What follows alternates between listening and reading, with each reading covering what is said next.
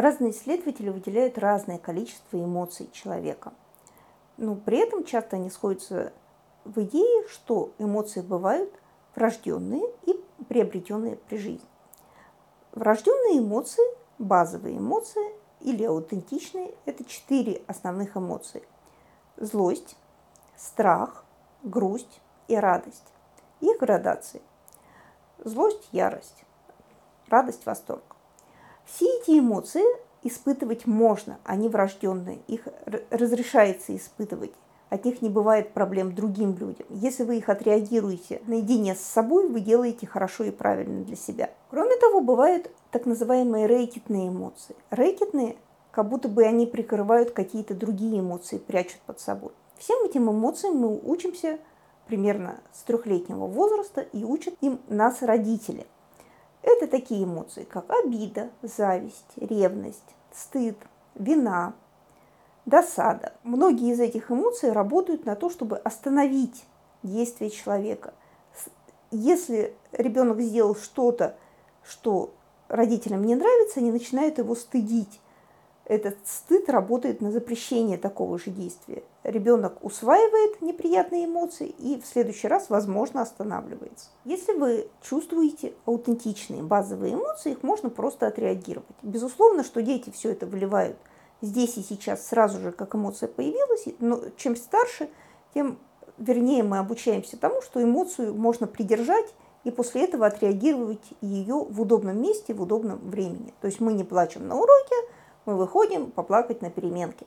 Мы не скандалим у руководителя на совещании, но мы можем эту злость выпустить в спортивном зале после работы. Это более социально приемлемо, чем эмоции отреагировать там же, где они нас настигли. Эмоции человека, его чувства выходят четырьмя способами. Через дело, через тело, через слово и через интонацию. Допустим, я разозлилась я могу пойти заняться генеральной уборкой. И пока я буду перетаскивать мебель с места на место, моя злость уйдет в дело, которым я занимаюсь. Я могу пойти в спортзал, и пока я бегаю на дорожке или тягаю штангу, моя злость уйдет через движение тела. Естественно, я еще при этом буду стараться вспоминать, что же меня разозлило, и выплескивать весь этот гнев в движения, которые я делаю. Я могу выразить это через слово. Когда я ругаюсь, особенно обсценной лексикой, я выражаю эмоцию свою. И также интонация. Можно что-то сказать спокойно, что-то раздраженно, что-то злобно. Через все это эмоции уходят. Эмоция должна вытекать тем или иным способом. И, конечно, лучше, если это будет делаться под контролем. Если эмоция задерживается в теле, это плохо. Человеку от этого некомфортно, и эмоцию так или иначе надо отреагировать. Поэтому, если вы удержали свою эмоцию, которая было неуместно отреагировать здесь и сейчас, то надо обязательно позаботиться о том, чтобы эта эмоция была потом отреагирована просто в удобном месте, в удобной для вас форме. Немного сложнее с рэкетными эмоциями. Обида, зависть, ревность и другое. Для того, чтобы справиться с этой эмоцией, надо сделать следующее. Надо заглянуть под эмоцию и постараться найти там смесь аутентичных. Я ревную, что мой партнер проводит время в телефоне, а не обращает на меня внимания. Я заглядываю под эту эмоцию и пытаюсь понять, какие там есть базовые эмоции. Я ревную, значит, я боюсь. Я боюсь, что его привлечет внимание кто-то другой, и я не получу того внимания, которое мне надо. Что я еще испытываю? Я на него злюсь, потому что мы договаривались, что когда мы вместе проводим время, телефоны мы откладываем, мы в них не утыкаемся. Я чувствую пренебрежение. Когда мы находим базовые эмоции, мы их можем уже отреагировать. Злость побуждает к действию, то есть я могу каким-то образом ее вылить наружу. Грусть – это просто обычные слезы. Плакать можно и нужно, если хочется.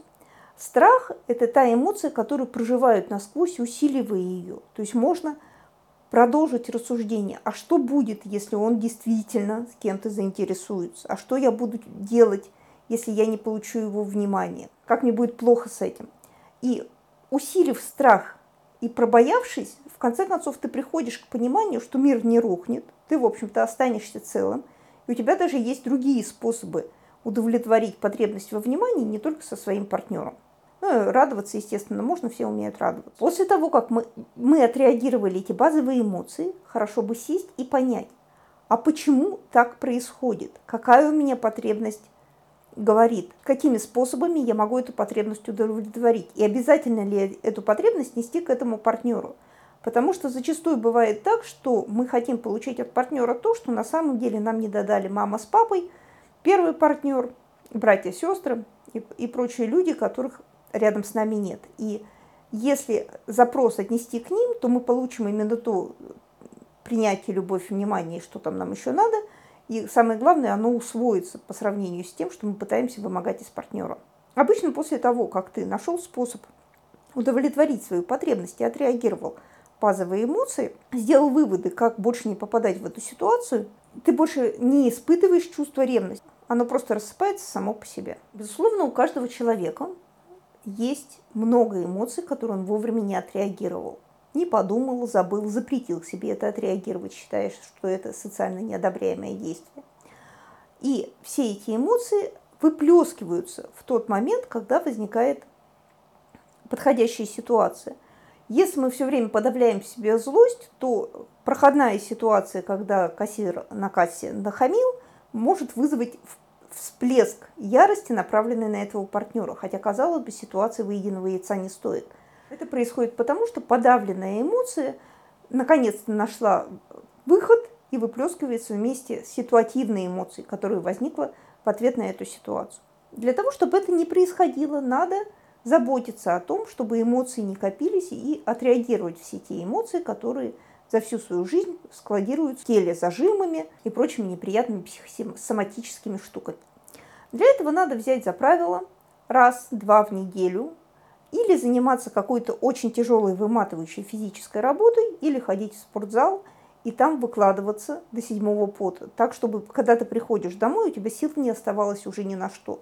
Именно через движение тела выходят все накопившиеся эмоции. Частоту занятий надо отслеживать по своему состоянию. Если состояние ровное, и вы не, не испытываете всплесков эмоций, без, особенно без повода, то, скорее всего, вам хватает. Если все равно вы боитесь, что вы не сможете контролировать свое состояние, и эмоции у вас постоянно близко, и никак не поддаются ни, никаким волевым усилиям, то вам надо увеличить объем физической нагрузки.